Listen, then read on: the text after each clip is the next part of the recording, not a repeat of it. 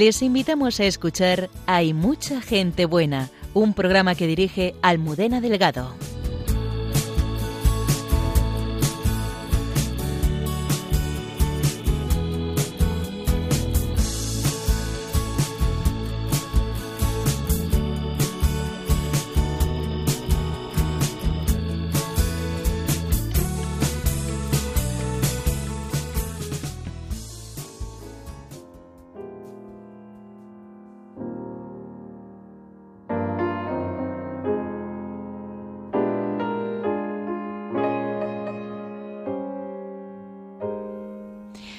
Buenas noches, bienvenidos al programa y mucha gente buena.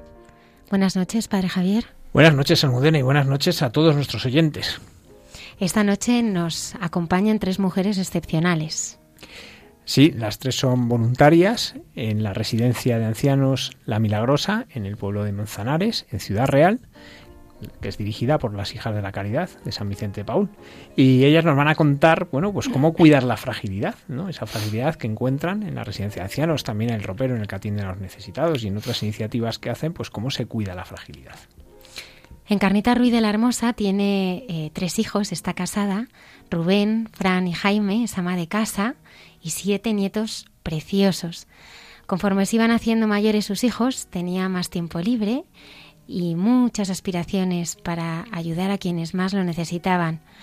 Sus hijos terminaban los estudios, se iban independizando y ella decidió formar parte del, voluntariado de San Vicente de Paul en la residencia de ancianos de las hijas de, la caridad en Manzanares.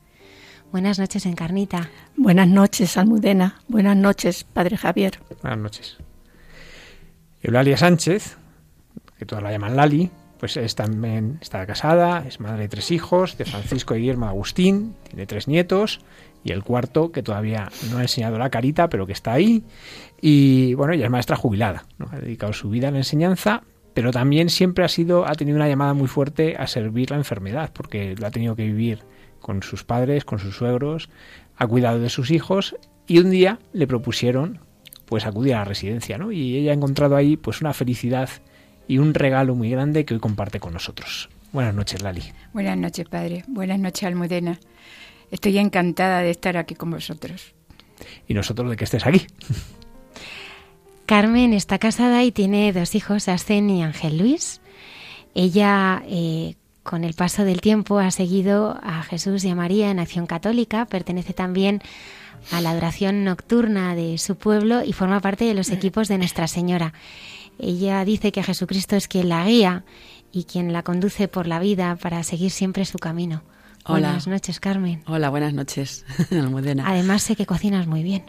Bueno, como las tres mujeres que tenemos esta noche aquí que cocinan como Los Ángeles. Yo, debido a mi trabajo, la verdad que tengo que intentar hacerlo bien. Trabajo en una residencia de mayores también y entonces pues tratar de hacerlo lo mejor posible. Entonces el cocinar pues es una bendición de Dios como otro trabajo cualquiera. Entre los pucheros anda el Señor, decía Santa Teresa. Así es, padre. Antonio Escribano nos acompaña con maestría desde el control, haciendo que todo sea posible. Animamos a nuestros oyentes a que nos contacten a través de todas las redes sociales, Instagram, Facebook, Twitter y hay una dirección de correo electrónico de mucha gente buena, radiomaria.es, a la que también pueden escribirnos. Esta noche hablaremos de San Isidro en Santos de Andar por Casa. Sí, un santo que acabamos de celebrar, especialmente en Madrid, pero en muchos lugares que tienen a San Isidro como patrón de los labradores muy cercano. Y bueno, pues eh, vamos a conocerlo mejor. Comenzamos.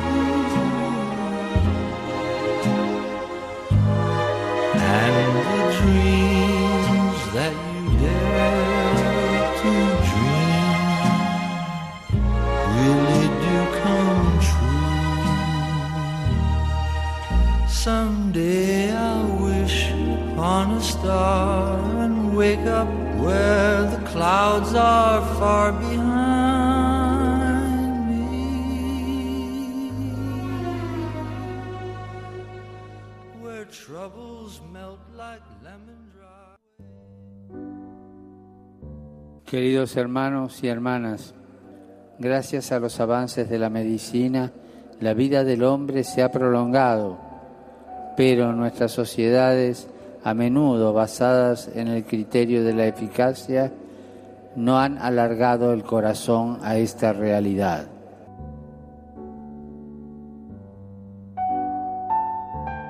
La cultura del descarte considera a los mayores un lastre, un peso, pues no solo no producen, sino que además constituyen una carga y, aunque no se diga abiertamente, a los ancianos se los desecha.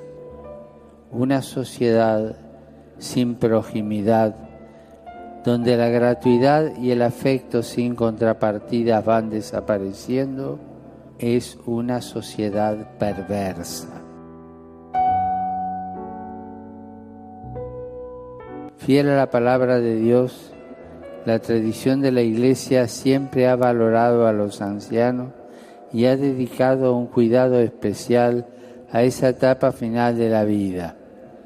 Por eso mismo no puede tolerar una mentalidad distante, indiferente y menos aún de desprecio a los mayores y pretende despertar el sentido colectivo de gratitud y acogida para que los ancianos lleguen a ser parte viva de la sociedad.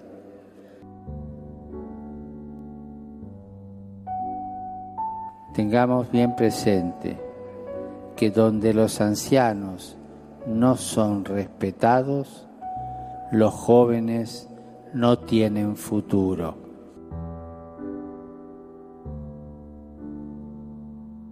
Queridos hermanos, recordemos hoy a los ancianos, especialmente a los que están más necesitados, que viven solos, que están enfermos, dependientes de los demás, que puedan sentir la ternura del Padre a través de la amabilidad y la delicadeza de todos. Muchas gracias.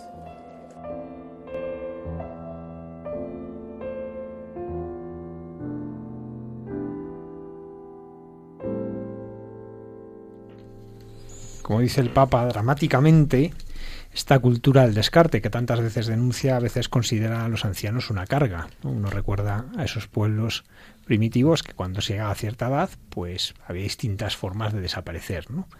Eh, hoy, gracias a Dios, eso se ha superado, pero sí hay un poco en la sociedad a veces ese ver como una carga, ¿no? muchas veces pues se les abandona, se les retira, se les esconde. Como dice el Papa, es que se ha alargado la vida, pero no se ha alargado el corazón a esta realidad. Y, como ha afirmado el Papa algo muy rotundo, donde los ancianos no son respetados, los jóvenes no tienen futuro. Y queremos mirar con futuro y por eso traemos hoy a nuestro programa a tres personas que nos van a ayudar a descubrir y a alargar el corazón para acoger esta realidad de la ancianidad. Encarnita, ¿quién es Jesucristo para ti? Es la primera pregunta que me gustaría hacerte. Bien, Pues es el centro de mi vida, mi amigo, el que me ayuda en cada instante, me llena de ejemplos a seguir, protege a toda mi familia, nos brinda vida eterna. Él te perdona los pecados. Sin Él no soy nada.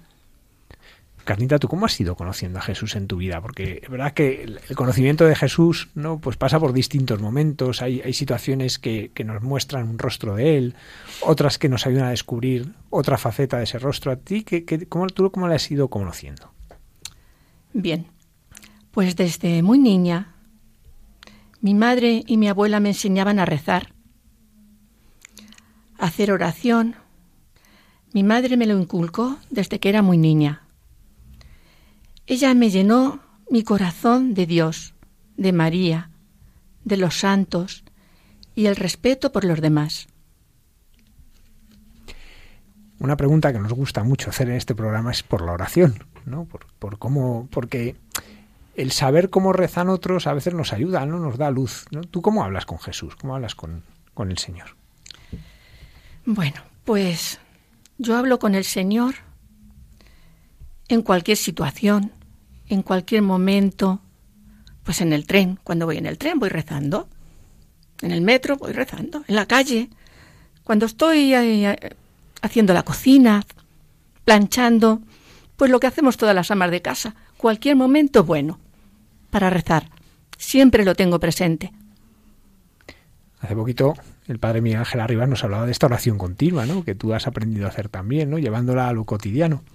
¿A ti cómo te ha ayudado a vivir la fe el ser madre? ¿Cómo, cómo te ha cambiado la mirada y la forma de vivir tu fe el ser madre? Porque a veces la maternidad conlleva un cierto descontrol, ¿no? Ah, pues uno antes rezaba tranquilamente, de repente ya no sabe cómo hacerlo, ¿no? Porque hay alguien que constantemente te está reclamando. Para otras personas, sin embargo, de repente es un descubrimiento. ¿A ti cómo, cómo te cambió la forma de vivir la fe, el ser madre? Pues me, me, me cambió la fe, pues ser madre me llenó de fe, de amor. Ahí sentí los signos de Dios y su grandeza, con una vida nueva. Y a disfrutar el día a día de mis hijos, que para mí eran muñecos, porque yo era muy joven y más que cuidarlos que hacía era jugar con ellos. sí, jugaba. Para mí, creer, tener fe, es sencillamente vivir, amar, amar hasta la exageración y mirar con la mirada de Dios. Aparte de ser madre, eres abuela, ¿no? Y, y al ti el ser abuela, eh, también cómo te ha ayudado, ¿no? Porque de repente es un cambio, ¿no? Una sorpresa que, que aparece en la vida y que a veces la llena de unos matices que, entre otras cosas de entrega, que uno descubre de un modo nuevo. ¿Tú cómo lo has vivido? Pues la he vivido con una fe inmensa. ¿Cómo te explicaría yo esto, Javier? Es como ser madre dos veces. O sea que tuve unos hijos y ahora tengo otra vez hijos, porque los hijos de mis hijos son mis hijos. Así lo, lo, lo vivo yo. Entonces, es una, una, una, inmensa felicidad, una grandeza, un amor de Dios, y me aporta tanta ternura y tanta felicidad que, que no, no, no soy capaz de explicarla. Nada más que soy capaz de darle gracias a Dios. A buscar el mayor regalo cuando van a verte. O cuando vas a verles a ellos. Bueno, más bien voy yo. Yo soy una abuela viajera, me muevo mucho. ¿Y tu relación con la Virgen? ¿Cómo es la relación de una madre con otra madre? Bueno, pues la madre querida, siempre vas con ella, siempre le cuentas tus penas, tus alegrías, les preguntas, le preguntas, siempre pregunta por qué, por qué, por qué esto, madre, por qué lo otro. La tengo siempre en mi mente. La Virgen María es nuestra madre, Dios la eligió para que fuese nuestra madre, la madre de todos. Encarnita, además, eh, el día de tu cumpleaños es el día 13 de mayo. Sí. Día de la Virgen de Fátima. Sí, sí, sí. ¿Qué ha supuesto para ti haber nacido ese día? Pues mira, un regalo muy bonito, porque es un día tan marcado. No os podéis imaginar el día de mi cumpleaños, que fue este 13, el lunes, que no pude hacer otra cosa que atender el teléfono. Uno, otro, uno, de verdad, ¿eh? Todo el santo día, felicitándome. Así es que es un orgullo muy grande y muy contenta y muy feliz de haber nacido en el día 13 de mayo, cuando se apareció los pastorcitos a la Virgen. Tú en Carnita participas en iniciativas que hablábamos antes, el ropero, en las residencias sois voluntarias. Eh, ¿A ti qué te aporta el ser voluntaria? Porque aquí quién recibe más, quién va a ayudar, como vas tú, o los que son ayudados. Pues por supuesto que, que yo. Yo recibo el ciento por uno. Soy feliz, soy feliz con los abuelos, soy feliz con las voluntarias, soy feliz con la relación que tenemos con las hermanas de la caridad, que son ángeles. Están todo el día moviéndose para arriba y para abajo y son una preciosidad. Las queremos y nos quieren muchísimo es una residencia de hijas de la caridad y por tanto, bueno, pues por supuesto ahí está constantemente la figura de San Vicente Paul, de Santa Luisa de, Marillac. ¿Qué has aprendido tú de ellos? ¿Cómo, ¿Cómo ha ido también configurando tu vida espiritual el conocimiento de estos santos y vivir de su carisma? Pues de San Vicente de Paul he aprendido muchas cosas, muchísimas cosas buenas. Amar a los más desfavorecidos, quererlos como si fueran el mismo Jesús, escucharlos, sobre todo escucharlos, teniendo en cuenta su dignidad, haciéndole ver lo importantes que son en nuestras vidas, compartiendo nuestras alegrías con ellos. Nos enriquecemos con el cariño y el respeto que nos dan. Bueno, Encarni, luego vamos a continuar hablando de vuestra labor, pero ahora quiero preguntarle a Carmen, y te hago la misma pregunta. ¿Quién es Jesús para ti? Pues Jesús es para mí el que cuando me caigo me levanta, el que lo tengo siempre a mi lado, el que en los momentos difíciles está ahí, en las alegrías también está ahí.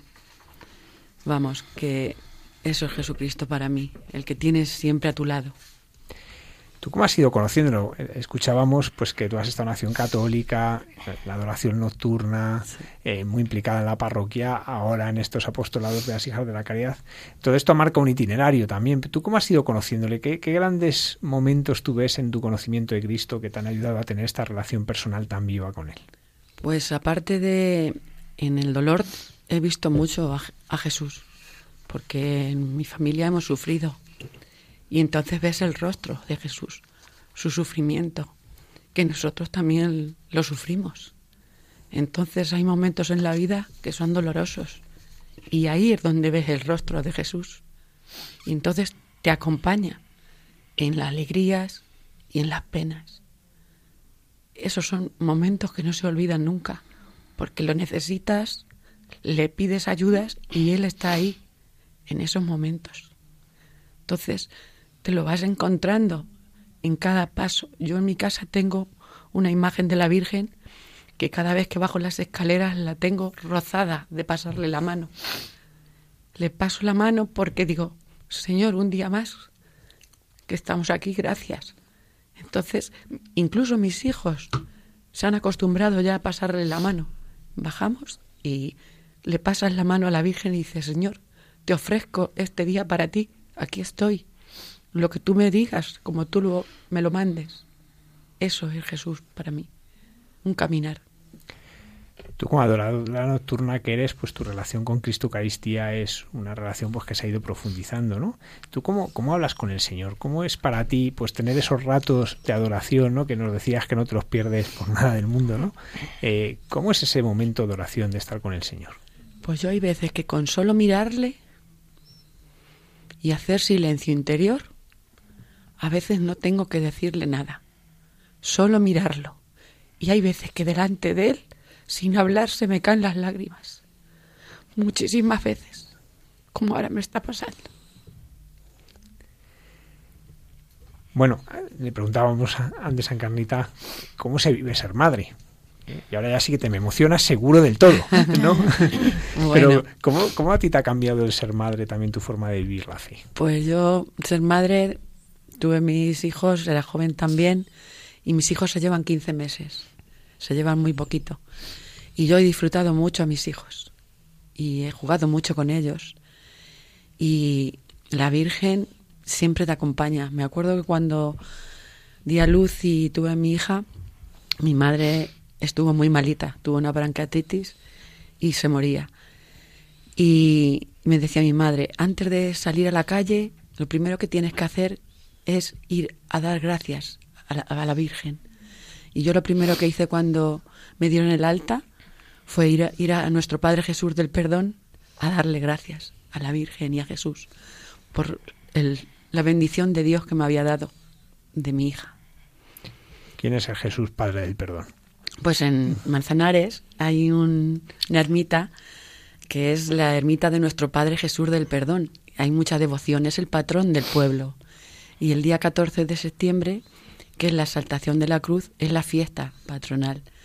Y allí se vuelca toda la gente. Sacan a Jesús, va mucha gente con velas y hay mucha fe.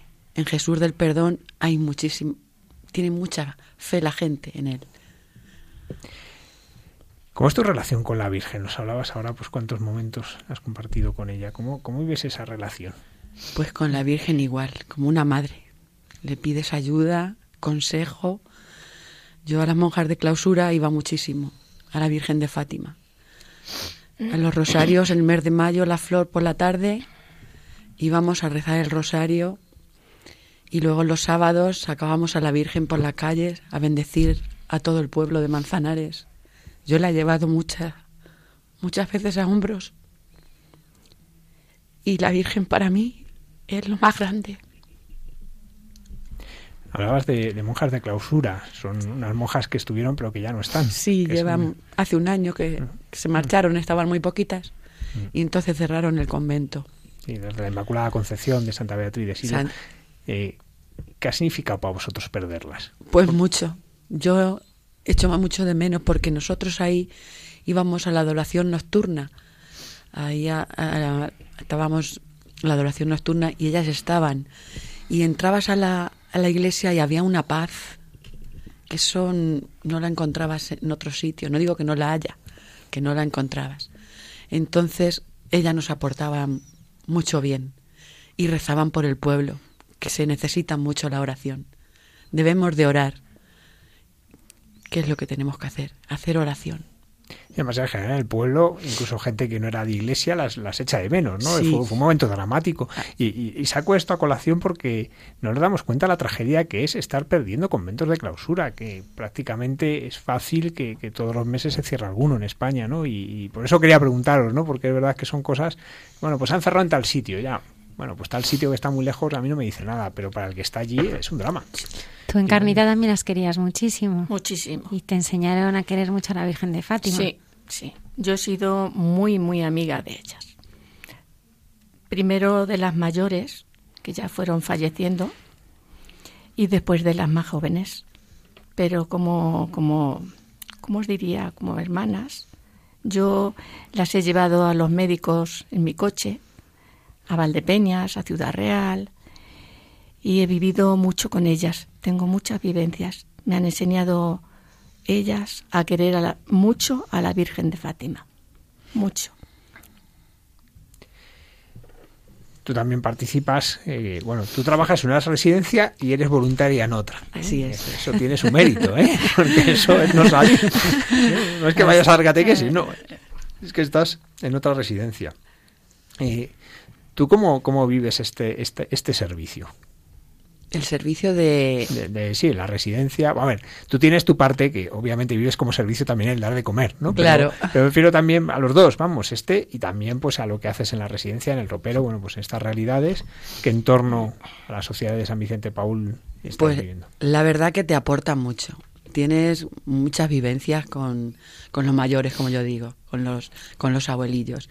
Entonces, el contacto con ellos y solamente el darle cariño, una sonrisa, eso ya te llena de que es lo que decíamos antes, que tú das más que de lo que recibes. Entonces, eso es una sensación muy, muy gratificante para el que va. Yo, por ejemplo, en la residencia donde trabajo, pues pasa lo mismo. Cuando entras por la puerta, pues están deseando de verte, ¿no? Y de saludarte y te preguntan. Y entonces, pues, tanto en una como en otra, mm, les, les, les, quieres mucho, les, les coges mucho cariño. ¿Tú qué has aprendido de San Vicente de Paul? ¿Qué aprendes de las hijas de la caridad? Pues lo primero, la bondad que tienen hacia, hacia ellos tienen muchísima bondad. Y la paciencia, que la paciencia tiene su mérito, ¿eh? que no todo el mundo... Hay situaciones que, que hay que poder... Entonces, esa, esas situaciones te ayudan a, a poder superarlas y, y, ellas están ahí siempre al lado.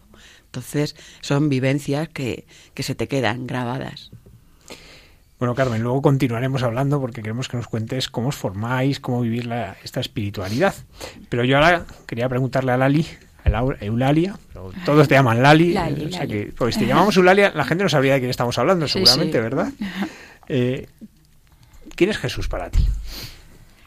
A ver, Jesús para mí es pues mi guía, quien trato de seguir los pasos todos los días de él. Y además no solamente eso, sino que él que me va dando todos los días todo lo bueno que me va pasando y donde voy aprendiendo, porque la verdad es que es para mí continuamente una lección que me va dando. Siempre digo la providencia, ¿no? Pero que es verdad. O sea, es lo que tengo presente todo el día. ¿Por qué tienes una conciencia tan acusada de la providencia? porque yo la vivo, o sea, yo es que es que lo veo, veo perfectamente cualquier cosa que nos pasa, no puede ser una cosa que venga de, de, un, de, otra persona, sino tiene que ser de Dios, tiene que bajar de la providencia. Es que todo lo que todo lo que nos rodea o todo lo que hacemos generalmente viene como rodeado de un milagro. Y yo lo admito así, mi fe dice que es un milagro, porque es que hay cosas, situaciones en que no tiene otra explicación. Entonces yo veo que toda mi vida, toda, ¿eh? la providencia que va actuando en todo. Hay momentos en reuniones, en todo. Que las cosas a lo mejor piensas que no va a salir y sale. La providencia, si es que no puede ser de otra manera. Si es que Dios está aquí con nosotros. Si es que está a nuestro lado continuamente.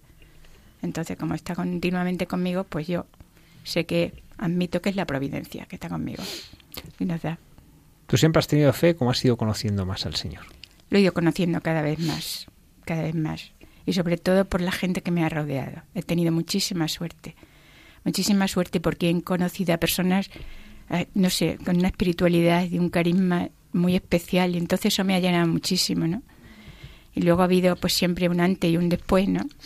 Por ejemplo, en el carisma vicenciano, después de que ya he ido conociendo mucho a San Vicente, la vida de Santa Luisa, eh, con las hijas de la caridad, que son para mí lo primero siempre, pues resulta de que cuando hicimos los 400 años que estuve en Chatillón, pues no sé, ahí también ver el lugar de San Vicente, el momento donde pasó, donde nos fundó, para nosotros fue eso, para mí un cambio también. Entonces me ido aumentando cada vez más.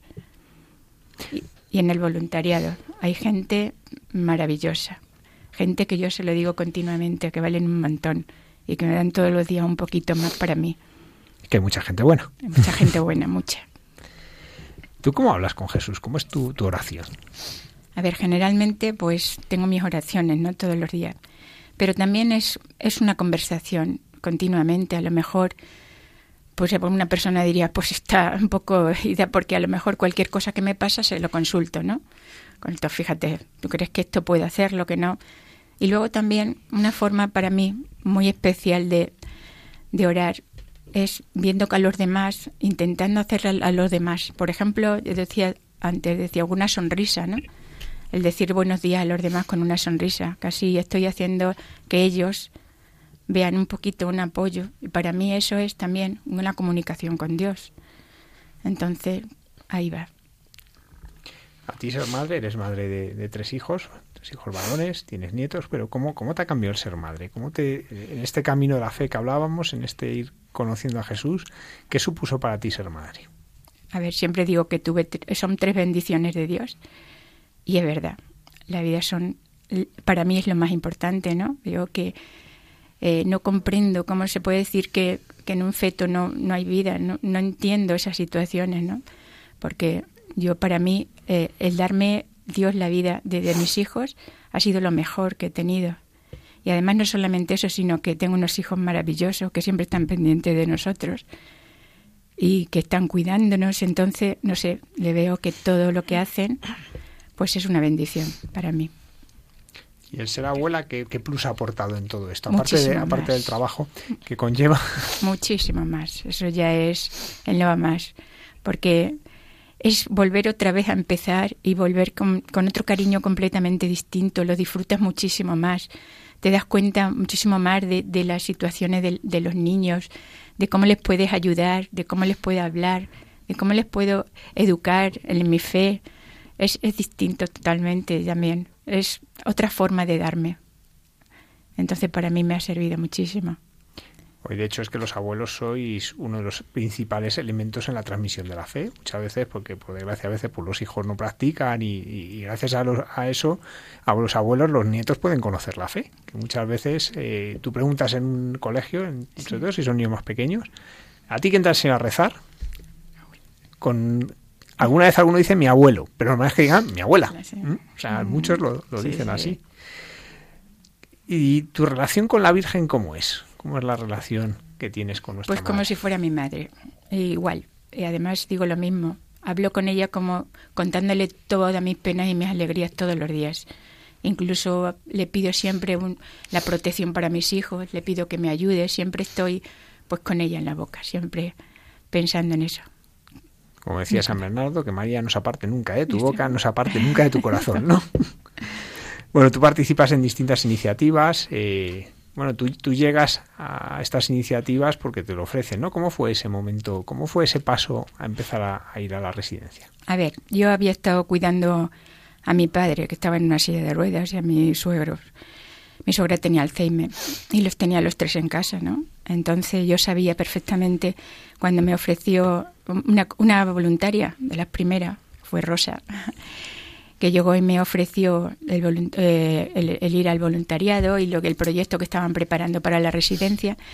Entonces yo, mm, como venía, estaba muy tocada porque yo había visto la verdad, lo que habían pasado en casa, aunque tenían todo el cariño del mundo, porque mis hijos se volcaron también. Eso para mis hijos fue un ejemplo el tenerlos en casa pues la necesidad que tenían de, de, un, de una palabra, de un gesto de cariño, de, de, ese, de esa soledad, que, que, no es soledad porque estén solos, sino es algo interior que, que, ellos, no sé, no saben transmitir y a lo mejor se encuentran así un poco apartados, ¿no?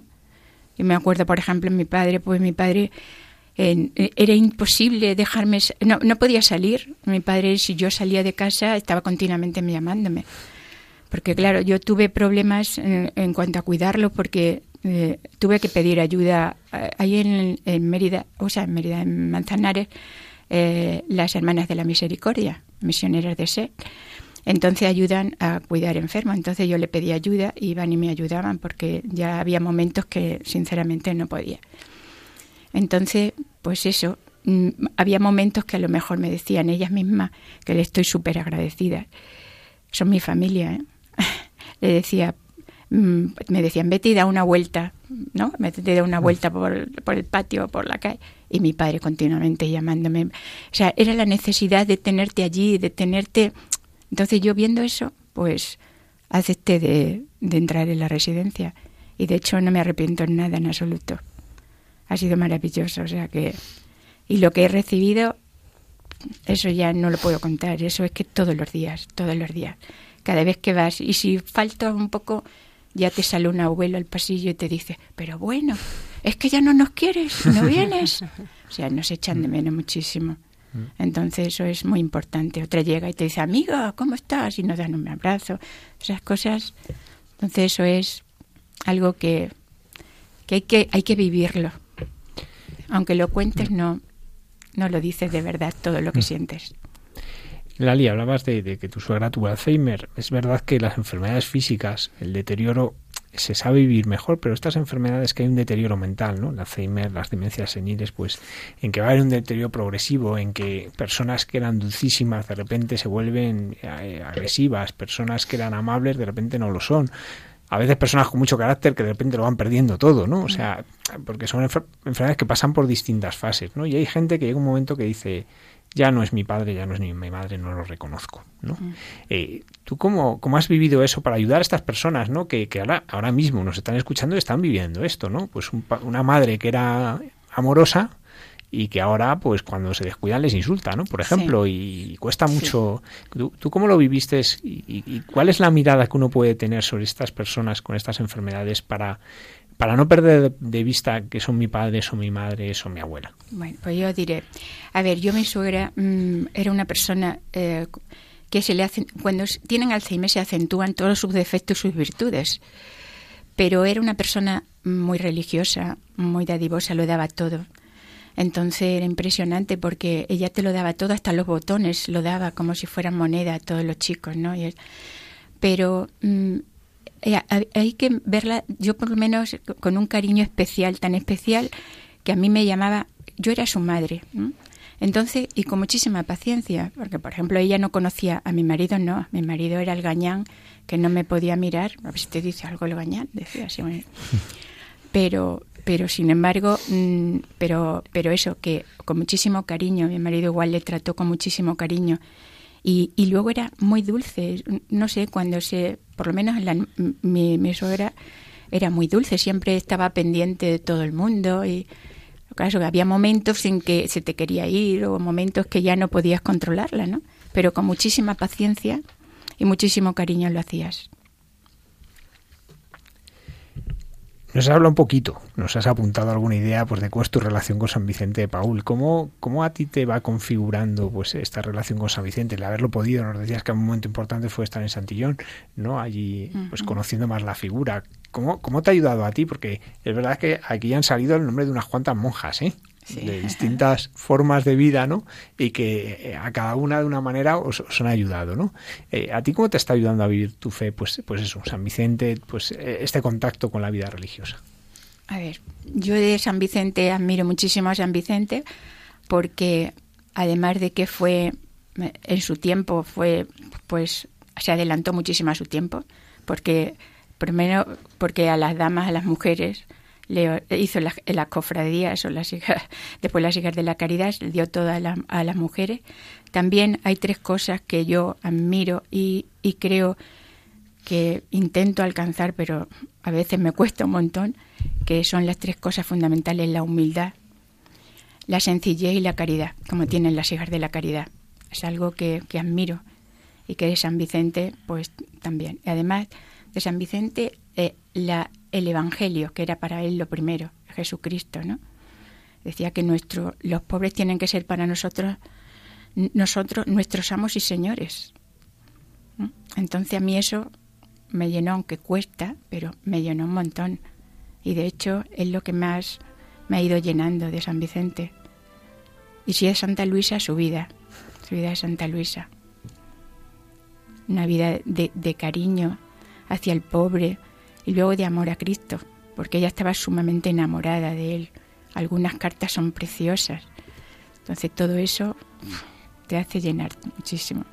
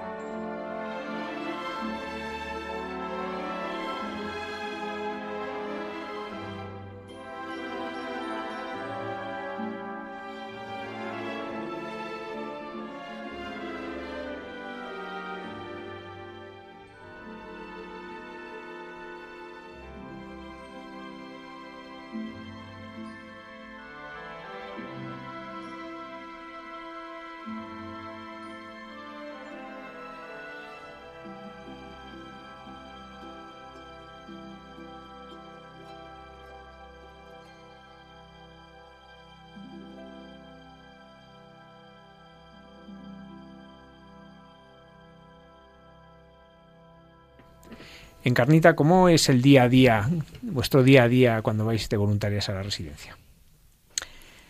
Pues verás, en la residencia no hay muchos residentes, habrá unos 100 o ciento y pico. Menos mal que no son muchos. No lo sé.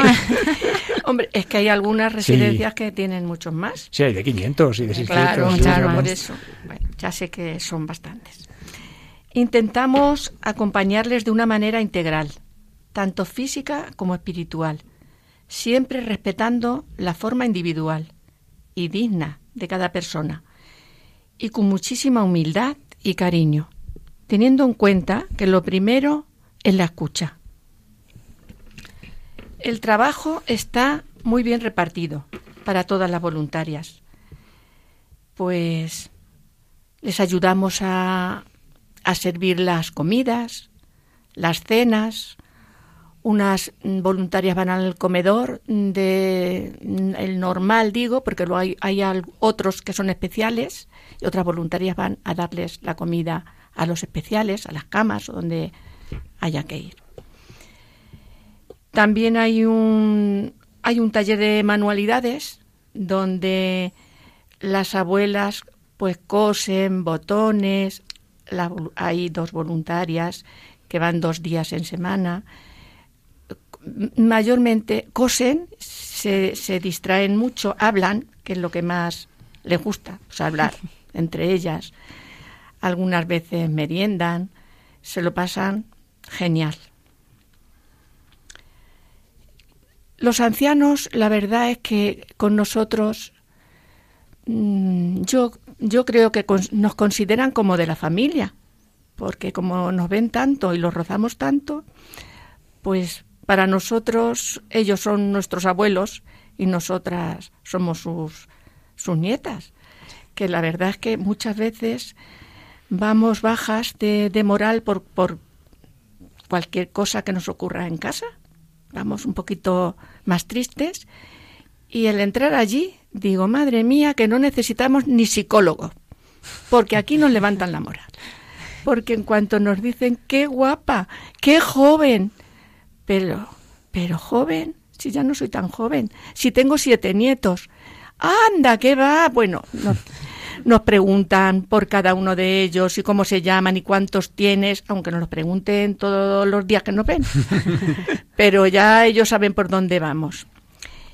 Y, y bueno, hay otras voluntarias que van a coser, a coser en otra planta, a, a doblar ropa, les ayudan a las, a las muchachas de las trabajadoras a doblar, a, pues a, si tienen que ayudarles a las abuelas a planchar alguna cosilla de ellas, pero vamos, mayormente es a, a entretenerlos, a entretener a los abuelos. Les acompañamos a las salidas de, de médicos. Si algún residente no tiene la familia allí o no tiene familia, pues nosotras les acompañamos al médico. Si no, otros no tienen familia porque hay quien no tiene ninguna familia y caen enfermos y hospitalizados, si hace falta también nos quedamos en el hospital. O sea que tenemos voluntarias para todo, para todo. Eh, también salimos de paseo. Paseamos con ellos cuando hacen tardes buenas. Pues los cogemos en las sillas o andando y damos grandes paseos y se lo pasan genial. Bueno, y también, mm, si es que todo es fiesta, allí todo es fiesta, porque si no hay una cosa, hay, hay otra. Celebramos todas las fiestas mm, del año para que ellos no añoren sus fiestas, como la vendimia, la carnaval, navidades, pues es- esos, esos días, si es carnaval, nos disfrazamos con ellos. Si es mm, Navidad, nos disfrazamos de Papá Noel y de Reyes Magos, les hacemos un regalito. En fin, que siempre hay muchísimo trabajo allí. Luego también les celebramos todos los meses los cumpleaños. Les hacemos una fiesta les compramos unos bizcochitos, les invitamos con un café, un zumito, les cantamos el cumpleaños feliz. Hay meses que hay menos, hay cinco, seis o siete, pero hay meses que se nos juntan hasta 18 o 20. O sea que depende del mes que sea. Y bueno, y les hacemos el regalito al, al homenajeado. A los demás, pues los invitamos a merendar. Eso lo hacemos en el, en el salón y los que están en cama, pues se lo subimos a su habitación. Igualmente les hacemos el regalito y le cantamos si les apetece. Si no, porque estén enfermitos y no les apetece nada, pues le damos el regalito y nos marchamos. Esa tarde también es fiesta para nosotras porque nos seguimos quedando, echamos la tarde allí. Nos seguimos quedando un rato más y merendamos nosotras también. Luego, otras compañeras semanalmente les dan catequesis a los abuelos. Les ayudan a preparar la Eucaristía del domingo para que ellos ya se vayan familiarizando con el Evangelio y, les gusta mucho. Bueno, pues también anteriormente, cuando éramos más jóvenes, les hemos hecho teatro, teatro con un señor mm, Antonio, que es, es un profesional y nos ha ayudado a pues a ensayar. Lo, lo ensayábamos lo que podíamos y lo que como como los que los a ver, mm, los abuelos no les iba a gustar todo, pues tampoco nos iban a poner muchos defectos. Y, y la verdad que, que, lo disfrutábamos mucho también. Y bueno, y les hemos hecho desfiles de moda.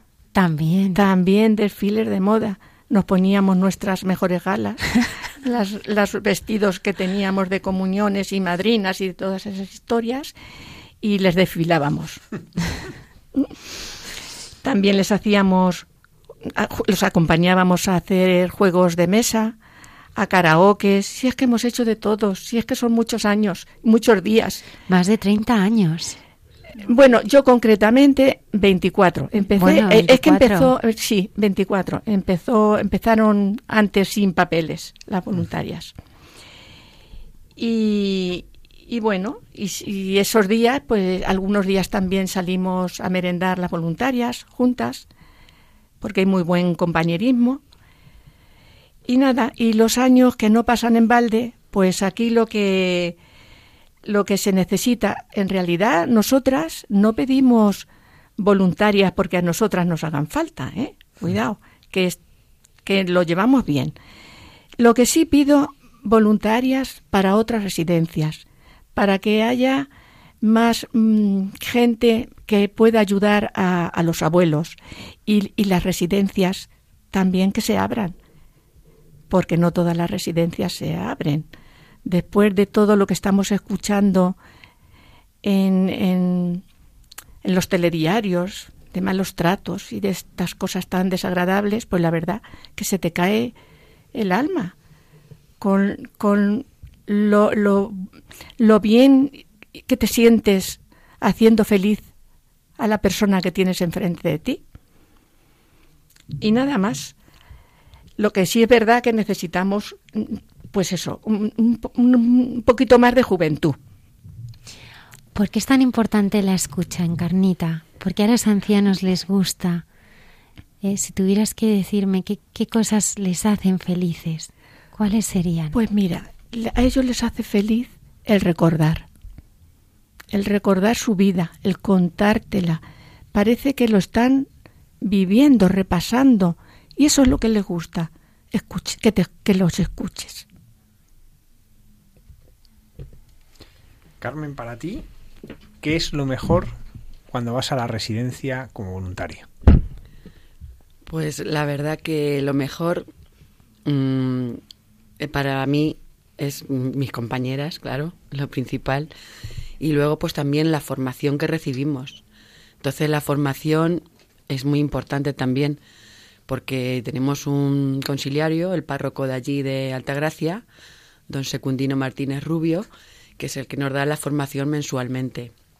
Entonces, mm, la, la formación la mandan de AIC, de Asociación Internacional de Caridad, los temarios, pero él nos da la formación. Entonces, al tener un sacerdote allí con nosotros, pues eso te aporta mucho también. Entonces, las voluntarias que estamos cuando te da la formación, pues eso te, va llenando también. Lali, ¿qué es esta asociación? ¿no? Porque estamos oyendo hablar de la asociación, asociación, pero, pero ¿en qué consiste la asociación? Tú la conoces bien y todas participáis de ella, pero a ti te ha tocado, pues además, por ir a Chantillón y todo esto, pues te ha tocado conocerla más de cerca. ¿Qué, ¿Qué, es esta asociación? A ver, nosotros pertenecemos a la familia vicenciana y dentro de la familia vicenciana somos de la rama de AIC. AIC, Asociación Internacional de Caridad, aunque se le llama Voluntariado Vicenciano, pues está en 53 países en todo el mundo y fue fundada por San Vicente en el 1617. Era párroco en Chatillón y entonces antes de la misa llegó una señora y le contó que había una familia con muchas necesidades en, en Chatillón, en las afueras del pueblo. Entonces en la humilía pues habló a todas las damas y a todas las señoras de, de Chatillón de la pobreza de esta familia y que necesitaban ayuda. Entonces, claro, todo el mundo se volcó con la familia. Pero cuando San Vicente fue el día siguiente, pues vio que había muchísimas cosas que se iban a estropear, porque todo era, pues, cosas que iban a perecer. Y entonces fue cuando pensó que la caridad tenía que ser organizada. Y fundó, a partir de ese momento pensó en fundar las, las damas que llaman, que son AIC, la rama de AIC, la primera rama que se fundó, que pidió ayuda a Santa Luisa de Marillar que es la cofundadora de, de AIC y luego más tarde de las Hijas de la Caridad. Entonces, eh, luego estuvo. Mm, a, España, desde luego, no llegó hasta el 1915, no llegó la asociación. Pero en España mm, la asociación funciona muy bien, o sea, tenemos. Eh, en Madrid, aquí tenemos la, la, o sea, la presidenta nacional, que forma la Asamblea Nacional, la forma con las delegadas, porque estamos divididos en regiones. Igual que las hijas de la caridad antes, aunque ahora las hijas de la caridad unieron regiones, nosotros seguimos con las nueve regiones. Entonces, en cada región hay una delegada que es la que se encarga de las provincias. Y en cada provincia hay una presidenta diocesana que tiene que estar siempre en unión con la delegada para ir coordinando todo. Y después las presidentas diocesanas de cada eh, provincia tienen por su grupo, donde está la presidenta, con, que es la que también está en comunicación con ella, y entonces así está continuamente la asociación trabajando.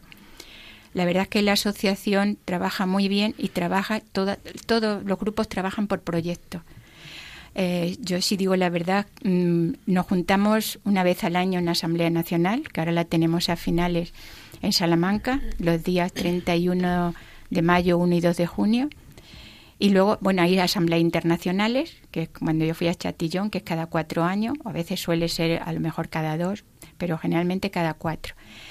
Y luego también tenemos lo que son los encuentros regionales, que lo tenemos con nuestra delegada. ¿no? Nosotros pertenecemos a la región de Madrid-Santa Luisa. Corresponde a Albacete, eh, San Clemente, Cartagena, que tiene cinco grupos, eh, Ciudad Real, que tiene tres grupos. Y bueno, antes eh, también estaba Egin, pero ahora parece que esos grupos se hicieron mayores y bueno, tenemos menos grupos. Pero la verdad es que mm, lo que quería decir es que cuando vamos así a la asamblea y nos juntamos todos, mucha gente buena, ¿eh? mucha gente buena junta, porque te dan todo el cariño del mundo y tú vas viendo cómo van haciendo sus cositas, como yo digo, como hormiguitas, poquitas cositas, pero cómo hacen un todo, ¿no? Y los proyectos que tienen son preciosos. Yo cada vez que vengo de una asamblea me enamoro de un proyecto, como salen allí todas las... Eh, tenemos una parte de, de, la asamblea en la que sale todo el mundo y va contando lo que pasa en su región, pues entonces mm, van saliendo los proyectos y todo.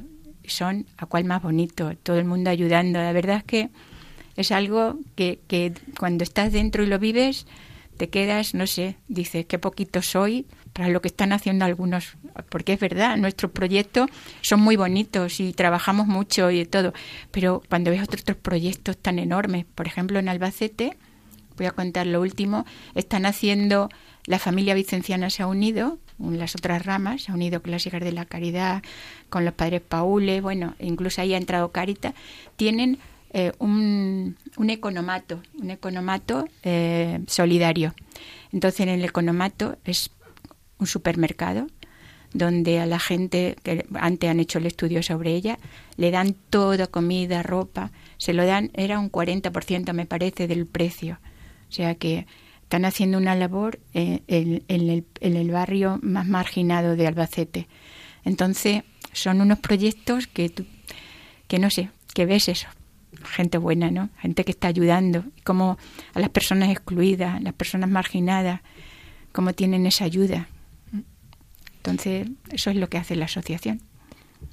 Carmen, Dime. ¿cómo es la formación o por qué es tan importante?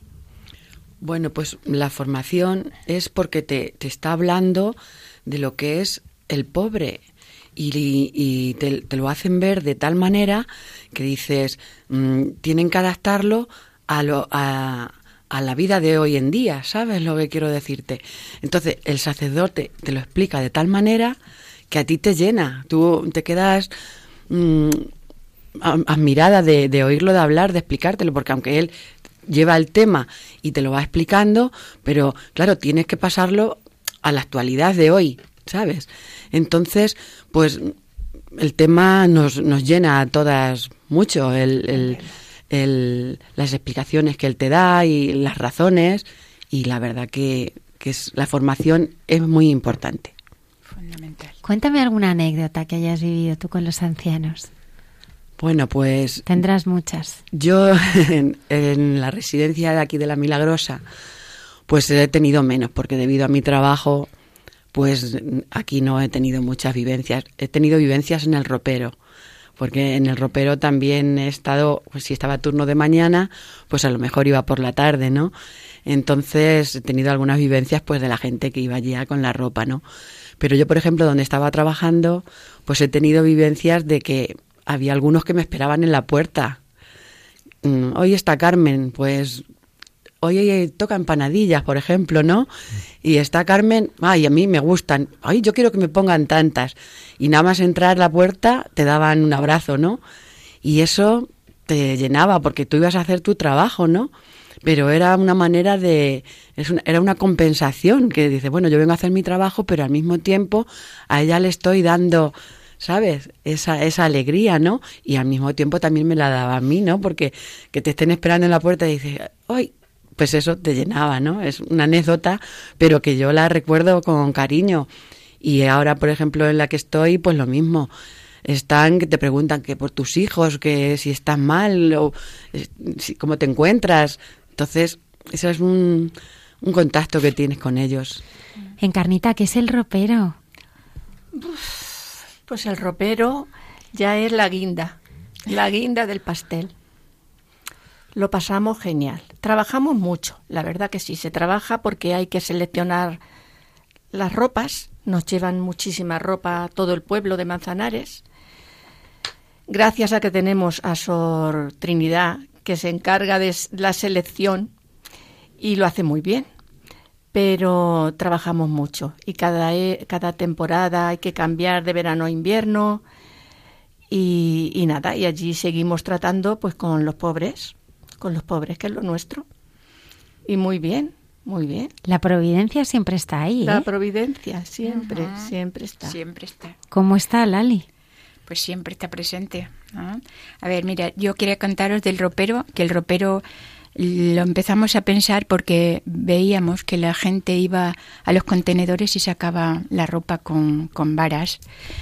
Y luego observábamos también que si, por ejemplo, que teníamos ropa y dábamos ropa, pues algunas personas, pues alguna ropa que no la querían, la tiraban.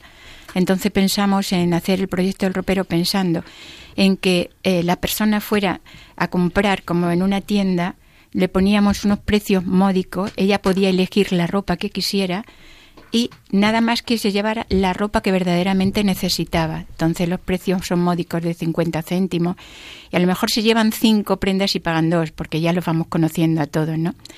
Luego el ropero mm, nos pusimos en red con todo, en todas las asociaciones eh, para decirle que si cualquier persona que pasara que tenía necesidades, por ejemplo, transeúnte o personas de Cáritas que conocían que no tenían que tenían verdaderamente necesidad, pues que nos lo dijeran, entonces nos llamaban y le dábamos toda la ropa que necesitaban. Eso no no tenemos ningún problema. Pero también el ropero, eh, tengo que decir que sirve para no solamente para darle la ropa, sino para educarlo. Lo estamos prácticamente pues enseñando un poquito como mm, la persona que iba y se llevaba la ropa, si volvía otra vez, le decíamos que había que cuidar la ropa, que la ropa hay que lavarla, hay que prepararla, le educábamos un poquito. O, por ejemplo, cuando un pantalón le quedaba grande, pues cómo lo podía entrar, cómo podía coserlo. Entonces, tratarla con la mayor, además del mayor cariño, mm, con la mayor dignidad del mundo. Siempre hemos dicho, no vamos a dar nada que no nos pongamos nosotros, ¿vale? Entonces, eso es muy importante. Y, lo que quería decir, os voy a contar del ropero, dos anécdotas que, que es la providencia que todas nosotras le hemos vivido y creo que es importante. A ver, primero, un día mm, nosotros, como he dicho, compartimos el ropero con, nuestra familia vicenciana también.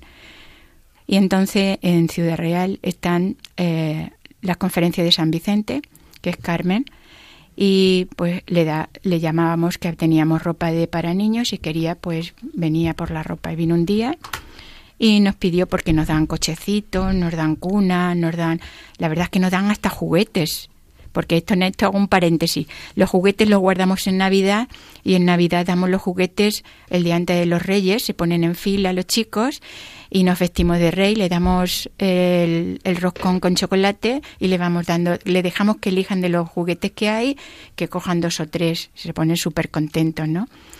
Bueno, pues lo que está diciendo que el día ese que fue Carmen, pues nos pidió, ¿no tenéis alguna cuna por aquí? Y de momento, pues le dijimos, pues mira, de momento no hay cuna, ¿no? Entonces, mm, en ese momento, pues llama un chico a la puerta y dice que traía en una furgoneta algo que un señor le había mandado llevar. Y cuando fuimos a la furgoneta había cunas, había coches. Entonces, pues claro, mm, nuestra, nuestra idea fue pues la providencia, por supuesto. Es que no, no hay otra. ¿eh? Pero la segunda vez pasó lo mismo. La segunda vez que puedo contarlo es que estábamos por la tarde y llegó un chico que quería pantalones de trabajo. nada más que quería porque iba a trabajar al campo le ofrecimos pantalones vaqueros, e incluso, Nato, tú no te preocupes que no tenemos pantalones de trabajo ahora, se nos han acabado. Nada, él quería sus pantalones de trabajo, pero bueno, me llevaré esto. Y en esto llaman a la puerta del ropero y entra una señora que no llevaba ropa. Inmediatamente vamos, que siempre se la cogemos, le damos las gracias a todo el mundo. Y cuando cogemos la bolsa, pues eran pantalones de trabajo. Entonces le dijimos, ¿usted sabe lo que ha hecho, señora? Usted sabe lo que ha hecho y entonces pues todos dijimos la providencia no la señora nos dijo pues mire se preocupe que tengo más en casa. Es que se me ha ocurrido venir a traerle esto poco pero mañana vengo y le traigo todos los que tengo más entonces eso es verlo cada día. Es ver la mano de Dios cada día. En el ropero eso es no sé, algo que nos va y nos va enseñando, ¿eh? Porque no solamente nosotros estamos enseñando, nos están enseñando ellos también a nosotros. Eso es un ejemplo para nosotros, también ello. Habéis traído algunos testimonios de los ancianos con los que estáis y queremos compartirlos con todos los oyentes. Buenas tardes. Buenas tardes. Martín, ¿cómo estás? Martín. ¿Cómo estás aquí en la residencia? Muy, muy bien. Mira, ¿y qué te parece a ti? ¿Cuántos años tienes? Pues eh, de lo que me has dicho, que cómo estoy, pues te contesto de que delante de las personas que yo aprecio, pues los sé agradecer las palabras que ella me haga y yo le puedo contestar a palabras que vengan al caso. Vale. Entonces te pregunto, ¿cuántos años tienes? ¿Qué cuántos años tengo? Contesto. Sí. 95. Muy bien. ¿Y cuántos años llevas aquí en la residencia? Aquí llevo exacto, exacto, exacto 19 o 20. Ah, muy bien. ¿Y estás a gusto aquí? ¿Eh? ¿Estás a gusto? ¿Te encuentras bien? Aquí en casa, aquí en casa. Sí. Ya sabes lo que cuando yo llegué, lo que yo hacía aquí en casa, lo sabes. Sí. Estuve 10 años en la portería, hasta que pasaban los trabajadoras. Luego, los mismos años, estuve arreglando el jardín, podando los rosales. Yo los podaba con las tijeras, Muy bien. que el, aquí el vecino, ya el pobre no lo podía, y me lo dejó a mí, Sor Trinidad y ese señor. Muy bien. Así que luego ya Sol Magdalena, pues como ya se van pasando los años y ves siguiendo en, en tu que te voy a explicar bastante, pues me dijo, Martín, no bajes ya a la portería, ni bajes al jardín. Pero yo me quedé como yo les sabía contestar a muchas palabras, digo, mire usted, usted me ha preguntado a mí que todo lo que usted sabe. Y lo que usted sabe, si ahora se lo vuelvo yo a repetir, son repeticiones que no valen. Vale, No mira, vale, no y, vale. y a ti qué te parece el tiempo que Ahora, llevas aquí? Los míos, yo los míos sí, los míos Eh, sí. mira, ¿qué te parece mm, en la labor que hacemos las voluntarias? ¿Eh? ¿Qué te parece la labor que hacemos las voluntarias? ¿Tú qué opinas? Del ¿Quién? voluntariado, ¿Quién? nosotras. ¿Qué, qué te parece a ti lo que hacemos? ¿Que qué me parece Sí, vosotras? sí.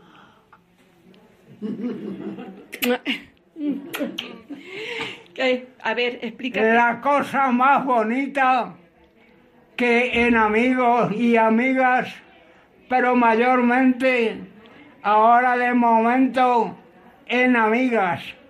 Las aprecio a tope, las aprecio todo, todo lo que se merecen. Se merecen eso y algo más. Vale, Martín, pues muchísimas ya sabes gracias. que hemos ido a muchos sitios. Ya, como a Lourdes, ¿te acuerdas cuando fuimos a Lourdes? ¿Eh? ¿Te acuerdas cuando fuimos a Lourdes? Que me Encarnita, ¿quién es Martín? Pues Martín es uno de los residentes de los, de los poquitos que quedan de cuando nosotras entramos. Entonces, pues es verdad que, que el pobre tiene 95 años y nos quiere muchísimo, y nosotras a él. Pero bueno, él es un encanto, es un abuelo que es un tesoro. Hemos ido a su casa con él, nos ha, nos ha abierto su casa, nos ha invitado a merendar, es- hemos ido a la Virgen de Lourdes, hemos ido de, de excursiones con él, con, con otros abuelos, digo con él porque es el del que estamos hablando. Pero vamos, un tesoro, un tesoro, un abuelo que es un tesoro. Y cuando nos ve, bueno, es que, es que nos abre los brazos, nos abre los brazos. Eh, ¿Cómo fue esa peregrinación a Lourdes de la que, que- sale y que recuerdas ahora? Cuando fuisteis a Lourdes, ¿cómo lo vivisteis? Pues aquella experiencia también fue buena, muy buena. Nos fuimos con Sor Trinidad y otras dos o tres voluntarias de enfermeras y los abuelos los llevábamos en los carritos, como se llevan allí. Y, y fue pues maravilloso, muy bonito, una experiencia muy bonita, muy bonita. Precisamente hoy se ha estrenado una película, Hospitalarios, Ah, las manos de la Virgen, que el otro día estuvo presentándonos su director Jesús García. Y que, bueno, pues habla de, sobre todo los enfermos y los que van a ayudar a los enfermos ah. en Lourdes. Y pues hoy ya ha empezado pues con, un gran éxito y con mucha gente pues con, deseo de, verla.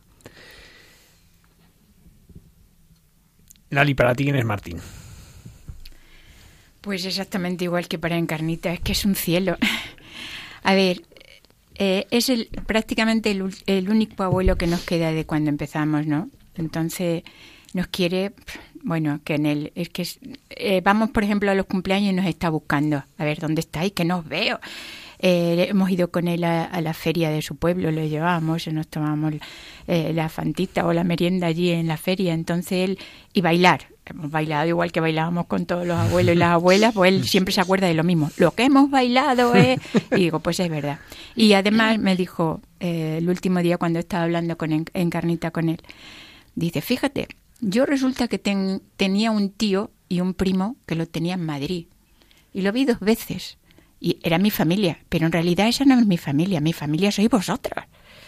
Entonces, él te lo explicaba así y es con un cariño. Además, luego cuando se enteró que era el cumpleaños de Encarnita, como era el 13, le dio 13 besos. Venga, venga, 13. Es, es, es, que de verdad es una persona muy dulce, muy cariñosa, siempre está pendiente de nosotros. Lo que pasa es que ya, pues eso, entre los 95 años se ha quedado sordo, porque está sordo, totalmente sordo. Y luego, pues en la silla, tiene que ir en la silla de rueda ya. Pero pero es un encanto, la verdad que sí, da gusto. Vamos a escuchar otro testimonio. Buenas tardes, Mercedes. Lo mismo digo, Carmen, buenas tardes. ¿Qué tal estás? Yo muy bien. Estás muy bien, ¿no? Mira, vengo a hacerte unas preguntas para el programa de Radio María. ¿Cuántos años tienes? 88. 88. ¿Y cuántos años llevas en la residencia? Llevo seis. Seis años. ¿Y qué tal te encuentras aquí? Mejor no puedo. Mejor no puedes estar, ¿verdad? te, te, cuidan bien y, estás a gusto, me atienden bien y estoy a gusto. Estás a gusto. ¿Y de las voluntarias qué nos cuentas? Pues, ¿qué os voy a contar? Mucho bueno. Mucho, mucho bueno. Eso es lo principal. Si es bueno, pues sí. Pues nada, pues me alegro mucho de hablar contigo y si nos tienes alguna cosilla que contar. Pues no sé qué os voy a contar. Si queréis que os cuente un cuento. Preséntanosla, cuéntanos algo de ella. Pues se llama Mercedes y está en una silla de ruedas. Yo creo que las piernas no le funcionan muy bien y la mujer pues la cabecilla la tiene muy bastante bien. Entonces el hablar con ella pues eh, fue muy gratificante, ¿no? Eh, ella lo que quiere es pues que la acompañen, que le den conversación, que, que estén allí un ratito con ella y la verdad que eh, yo no le conozco mucho, pero el ratito que estuve allí con ella, pues vi que, ella estaba muy contenta con tenernos allí a nosotros. Entonces, pues la verdad que, que me gustó mucho hacerle la, la entrevista. A lo mejor Lali le conoce más y puede comentaros alguna cosilla. No, que digo que Mercedes es de las que sale de paseo con nosotros. Entonces le encanta, a Mercedes le gusta muchísimo, incluso la llevamos a, a, su casa de vez en cuando así, mira a ver si está bien cerrada, a ver las cartas que hay, ¿no? Y, y le encanta. Y vamos por la calle Empedrada, que es la calle principal de allí, de Manzanares, y ve a sus amigas, entonces muy bien. Vamos a escuchar ya el último de nuestros testimonios. Buenas tardes, Toñi. Hola, buenas tardes, Dali hace mucho tiempo, ¿verdad?, que estamos juntas, porque con tu hermana, como tu hermana es voluntaria, ¿verdad?, con nosotros, sí, pero vosotras es que sois todas muy importantes y yo desearía que hubiese muchas, que el Señor ayudara y, y prosperara mucho más este tipo de personas que considero muy necesarias en el mundo de hoy. Muy bien. Cuéntanos, ¿cuántos años llevas aquí en la residencia? Muy poquito, llevo año y medio pero estoy muy contenta y feliz. todavía yo puedo valerme porque no soy muy mayor y he venido, pero sé que... ¿Cuántos años tienes? he cumplido ya 82 y a cumplir muy pronto 83. Pero no tengo más remedio que estar aquí, pero estoy feliz, estoy contenta. Antes de irme a ningún sitio yo he querido la milagrosa. Muy bien. Muy bien. Además, con ella coincido en la pastoral, ¿eh? Sí. coincidimos en la pastoral Sí. y trabajamos juntas. Un poquito hacemos algo allí, hacemos algo. es muy espiritual todo lo que allí se comenta para dar espiritualidad aquí a la residencia eh, en un tono normal, respetando siempre la opinión de, de los demás, pero todo lo que se pueda hacer mm, pues bien, eh, como se está haciendo, pues me parece muy interesante. Muy bien. Ahí no hay que agobiar a las personas, pero sí hay que ver el- la forma de llevar a Cristo y a todo lo que es, lo que viene de Él, que es bueno. Eso me parece importante. Muchísimas gracias, Toñi, ¿vale? Muchas gracias a vosotros. ¿Quién es esta persona que con todos sus años no ha perdido el deseo de evangelizar? Es un encanto, de verdad que sí es un encanto.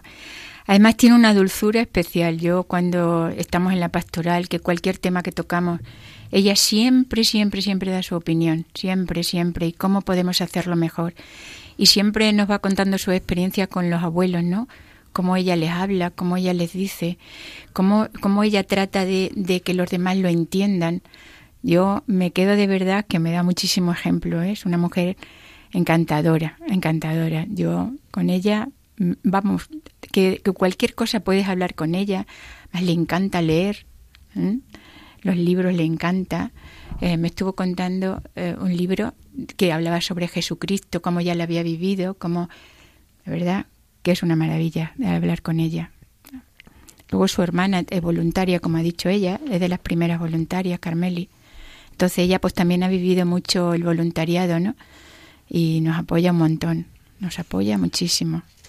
Si tuvierais ahora que animar a algunos de nuestros oyentes que os están escuchando y están pensando, oye, pues esto de ir a las residencias de, de los más mayores, pues no tiene tan mala pinta. Pues parece que, que sí, que se puede ayudar, que se puede hacer algo bueno de verdad. ¿Qué les diríais? ¿Cómo les animaríais? A ver, yo primero diría que lo primero que tienen que hacerse ellos mismos es hacerse un examen, a ver el amor que pueden dar. Y después, solamente que no es ir por ir, sino organizar y, y- y saber a lo que van. ¿eh? Saber a lo que van, respetando a las personas que están allí. Y no solamente respetarlas, sino darle la esperanza que necesitan para seguir viviendo. Entonces eso para mí es muy importante, pero sobre todo eso, eh, que no hace falta que sean muchas horas, que un voluntario solamente con que sean media hora al día, la palabra lo dice, ¿verdad? La necesidad que tenga él, pues, y que le van a dar muchísimo. O sea, que si él va a dar un poquito de cariño y de amor, va a recibir, como había dicho Encarnita, más del 100%, más, mucho más, ¿eh? Mucho más. Encarnita, ¿qué les diríamos? Dime.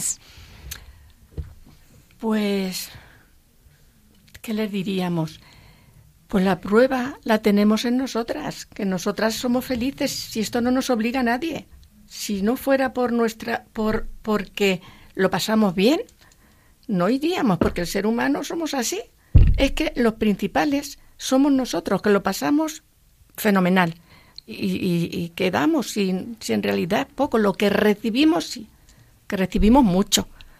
Pero ¿cómo explicas tú a alguien qué es lo que recibes? Pues recibimos mucho amor, mucha paz y lo que decía antes, que es que no necesitamos psicólogos, es que los tenemos allí, a ellos. Recibimos muchísimo, el ciento por uno. Carmen. Pues yo te lo resumiría, el amor es la única fuerza que puede con el dolor. Solo el amor hace que la vida merezca ser vivida. Solo la ayuda a los demás procura la gran alegría de vivir.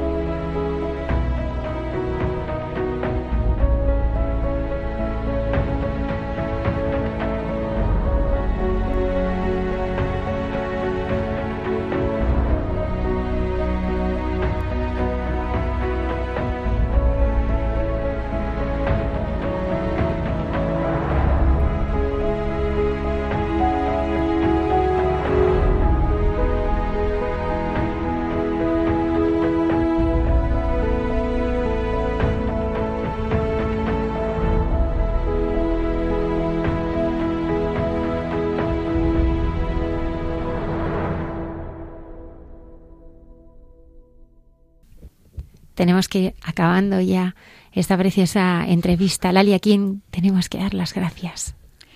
A ver, a mí me gustaría dar las gracias a las hijas de la caridad.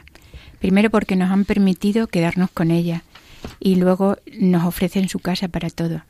Además de todo eso, el ejemplo que recibimos de ella. Y luego siempre están dispuestas para ayudarnos en todo. Y luego además una de las hijas de la caridad es nuestra asesora, porque tenemos el conciliario y una asesora. Entonces siempre tenemos muy buena compañía con ellas. Y eso es lo que me gustaría. También me gustaría dar las gracias, por ejemplo, al pueblo de Manzanares, porque es un Se encanto, se ha volcado con nosotros. Y también al ayuntamiento, puesto que no, nos da el local, que eso es importantísimo para nosotros. local. Si no tuviésemos el local, no podíamos hacer nada. Por lo tanto, muy agradecida. Encarnita, qué ganas de ir al ropero. A visitarlo y a verlo. Pues cuando quieras. Está abierto los martes y los jueves. Mañana y tarde. Pero cualquier día, porque tenemos la llave, no puede ser Bueno, cualquier día que claro. tú quieras. Bueno, ¿eh? no, vamos, es que yo me refería por si ella iba a comprar. Claro, si no va a comprar, no se a- abre, no se abre, claro. Es una broma, es broma. Y además, ¿os dedicáis también con todo lo que ganáis con el ropero? Pues no, lo dedicamos, el dinero que recaudamos, que no es mucho, pero sí hacemos mucho, porque lo, lo damos, vamos, lo donamos a, A obras a sociales. obras sociales, a Basida. A Basida les llevamos casi todos los meses una compra del supermercado. Les compramos pues lo que necesitan, café, mm, leche, pues alimentos. Y hacemos donativos también a las monjas, a las monjas de la, de la misericordia, las de clausura. Aunque están aquí, se lo mandamos porque ellas necesitan. Y también les hacemos donativos, pues si una familia necesita pagar la luz y no tiene, pues les, les ayudamos. O, o para pagarles los, los libros y estu- para los niños que están estudiando en el colegio, el material escolar, en fin, lo que necesiten, les ayudamos. No sé si se me olvidará alguien, me queda alguien, pero... Los les- proyectos de sí. cáncer también. También. ¿Eh? El proyecto de Manos proyecto Unidas. de Manos Unidas. Y la para la parroquia. Para la parroquia también. Todos los proyectos. Carmen, muchísimas gracias. Lali, Encarnita, ha sido un regalo esta noche que estuvierais aquí. Apóstoles, menudos apóstoles. Gracias a vosotros. Gracias. Vosotros sí que sois dos soles. Y la labor que hacéis, no veas.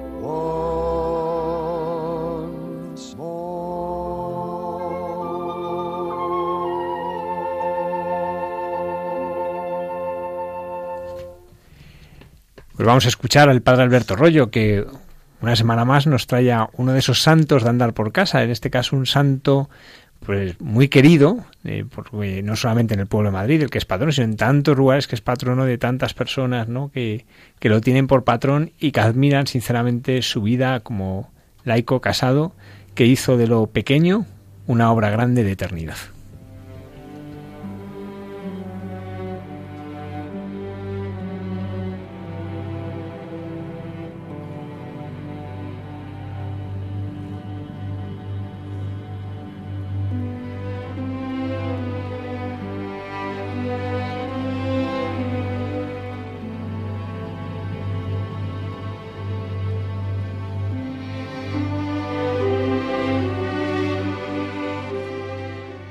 Un saludo a todos los oyentes de Radio María. Buenas noches, Almudena, Isaac y Javier y a todos los que componéis el programa. Esta semana la liturgia nos ha traído la festividad de un santo muy popular en el mundo entero y de modo especial para nosotros los madrileños. Como podéis imaginar, me refiero a San Isidro Labrador, al cual quiero dedicar este programa porque se lo merece, aparte de por devoción personal, por supuesto pero es una gran figura dentro de su sencillez como agricultor, trabajador que era, y sin embargo ahora veremos el por qué fue muy importante para Madrid y para toda España en la historia de la Iglesia de la Contrarreforma. ¿Quién era Isidro Labrador? Pues es típico santo medieval del cual no sabemos mucho. Tenemos unas cuantas noticias fehacientes y luego muchas tradiciones en torno a su persona. La primera fuente que tenemos, fundamental, es un códice que se encontró en la urna en la cual se guardaba su cuerpo, en la iglesia de San Andrés, en la capilla que se construyó años después de su muerte, y este códice, mm, atribuido a un franciscano, Juan el Diácono, nos cuenta, según la costumbre de aquella época, algunas notas biográficas pero también nos cuenta milagros que hizo en vida y milagros después de la muerte. Era lo típico de aquella época. En la Edad Media se tenía la concepción de que la santidad era hacer milagros en vida. Todos conocemos un libro de vidas de santos muy famoso en aquella época que se llamaba La leyenda dorada. Y la leyenda dorada fundamentalmente en las vidas de los santos de todas las épocas recoge milagros, listas de milagros que habían hecho en vida. Nosotros sabemos hoy en día que la concepción de la santidad no es esa. Sí, por supuesto, los milagros después de la muerte, pero los milagros realizados en vida no influyen realmente para considerar la santidad de una persona, sino que lo que influye son las virtudes, el ejercicio virtuoso hasta la muerte. Pero en la Edad Media no tenían esta concepción, era completamente diferente y entonces esta primera biografía de Juan el Diácono adolece de estos defectos propios de la época. Pero nos da algunos datos. Parece ser que nació hacia quizá el año 1080-1082, esto es en tiempo de plena reconquista, lo cual es muy importante también en su biografía. Su familia parece ser que era una familia humilde, de los que cuidaban las tierras para otros señores potentados de la época, los llamados villanos. ¿Quiénes eran estos villanos? Pues os lo explico. Poco después de nacer Isidro Labrador, el rey Alfonso VI de Castilla había hecho un pacto con los jefes musulmanes de aquella época para quedarse con algunos territorios pertenecientes a lo que hoy sería la provincia de Toledo, de Guadalajara, también de Madrid, que habían estado en manos musulmanas y pasaron a manos cristianas.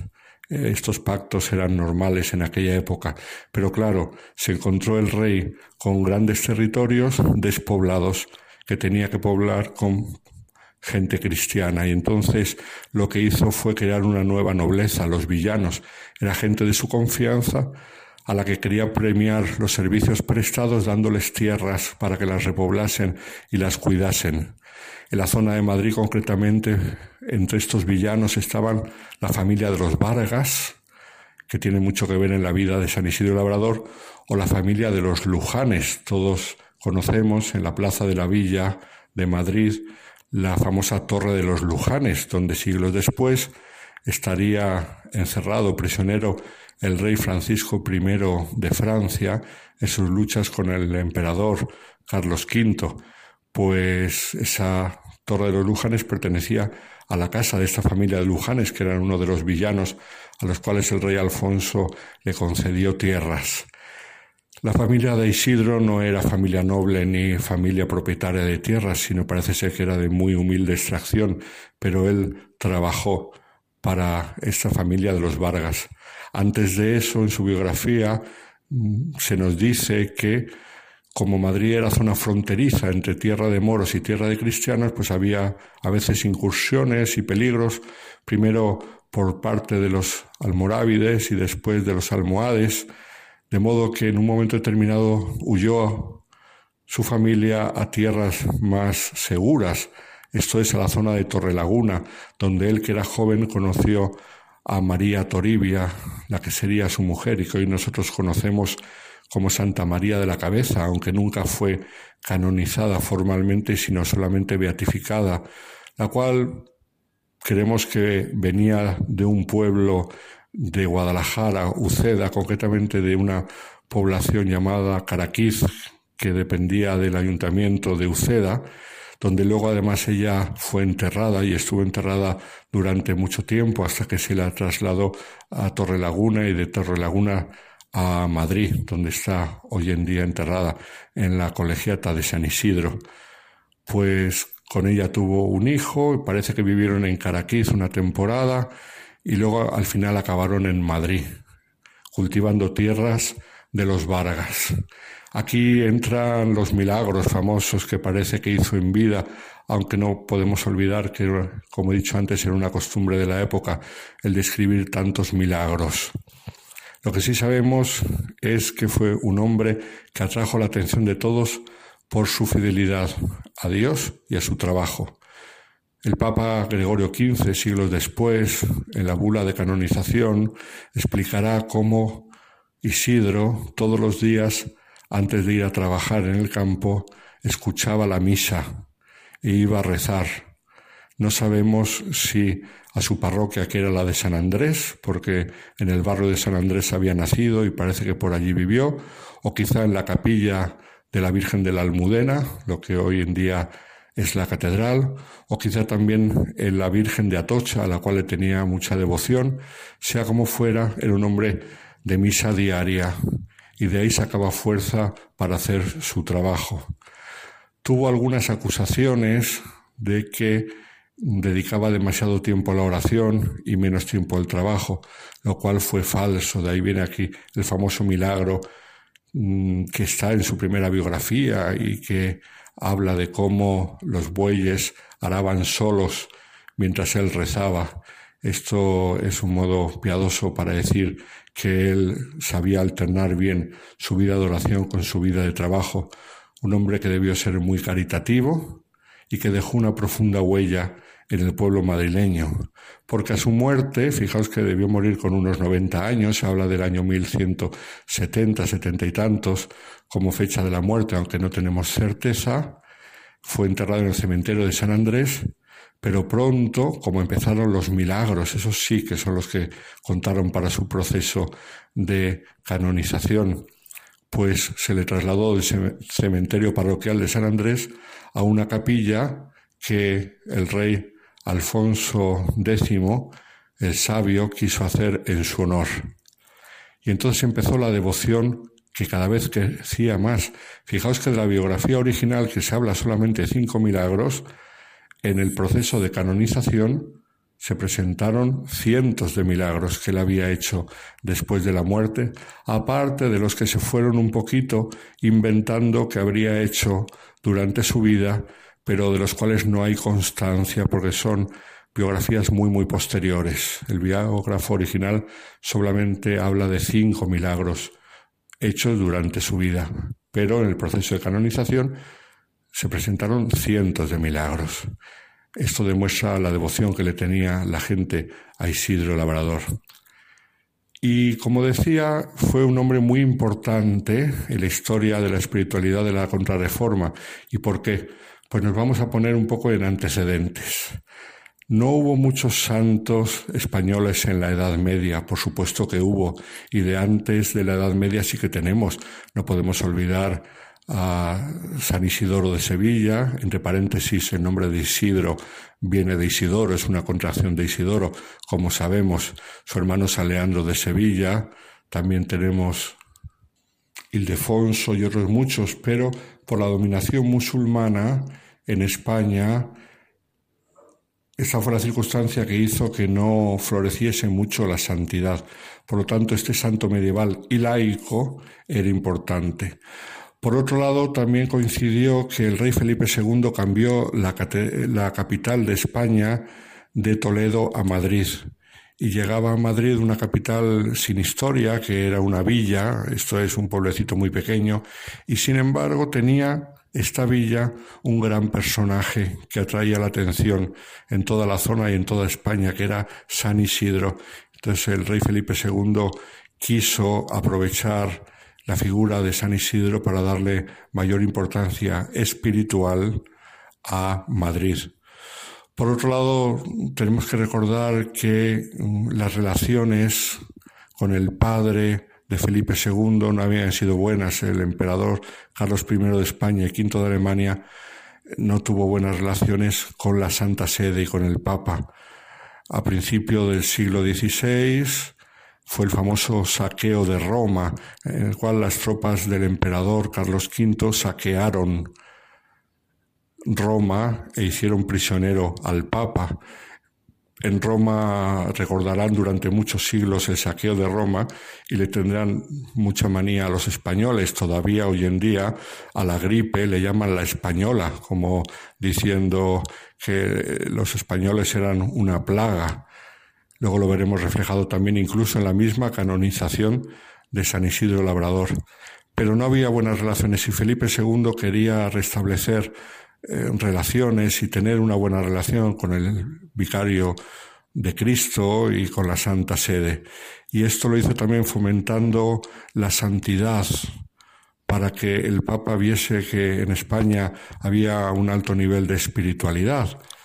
No podemos olvidar tampoco que en el siglo XVI solamente había sido canonizado un español, San Raimundo de Peñafort, el gran canonista catalán, pero ninguno más. Y a principios del siglo XVII, San Diego de Alcalá. Precisamente la canonización de San Diego de Alcalá dio impulso a pensar en la canonización de San Isidro Labrador. El rey Felipe II estuvo detrás, fomentando el proceso de canonización de acuerdo con el Ayuntamiento de Madrid, que veía como un hijo suyo podía ser elevado a los altares. Pero murió el rey Felipe II sin ver la beatificación y la canonización de San Isidro. Sus sucesores siguieron con el proceso y fue en tiempos de Felipe IV cuando en 1622 dos años y pico después de la beatificación de San Isidro, se procedió a la canonización. Una canonización que fue muy famosa porque en ella había cuatro santos españoles, como sabemos, Santa Teresa de Jesús, San Ignacio de Loyola, San Francisco Javier, San Isidro Labrador y un santo italiano, San Felipe Neri. En esta canonización destaca mucho la figura de San Isidro, volvemos otra vez. ¿Por qué? Pues por la situación de los tiempos. Estamos en la contrarreforma. No olvidemos que la reforma protestante había insistido mucho en el pueblo de Dios, el pueblo de Dios, y mm, había luchado contra la jerarquía. Entonces la contrarreforma destacará mucho la santidad de los sacerdotes, de los obispos, de los religiosos, todo aquello que atacaba la reforma protestante. Entonces, en este contexto, la canonización de Isidro Labrador, laico y hombre sencillo del campo, tiene una especial significación.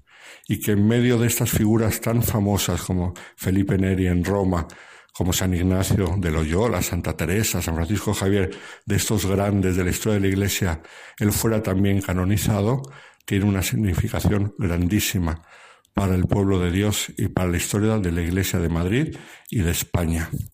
Y concluimos con la anécdota que os iba a decir de las consecuencias del saqueo de Roma. Cuando llegó el momento, aquel 12 de marzo de 1622, de la canonización de estos cinco santos, la figura del Pascuino, que como sabemos es una estatua en la cual la gente de Roma pone unos panfletos mm, diciendo lo que expresa, es, por decirlo así, una estatua hablante, no porque hable, sino porque a través de ella los romanos expresan sus opiniones. La plaza del Pascuino, cerca de la plaza Navona, todos hemos podido ver estos folletos de la gente que quiere expresar su opinión. Pues el día de la canonización de esos cinco santos apareció un cartel grande que decía Hoy el Papa va a canonizar a cuatro españoles y a un santo. Por supuesto, el santo era San Felipe Neri, que era italiano, y los otros simplemente para los romanos, que tampoco querían a los españoles en aquel momento, eran simplemente, pues eso, españoles. San Isidro Labrador, un gran santo, fue declarado por el Papa Bueno, por Juan XXIII, patrono universal de los labradores, que nos ayude a nosotros a santificarnos en nuestro trabajo, cada uno el que tenga, y que siga haciendo tanto bien a sus devotos. Muy buenas noches a todos los oyentes de Radio María.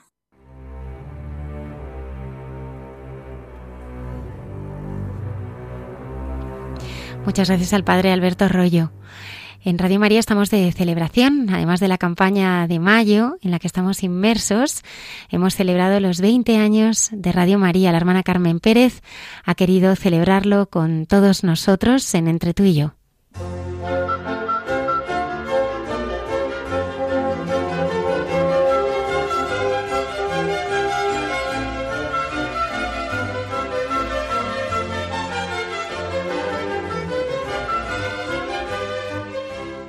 Buenas noches.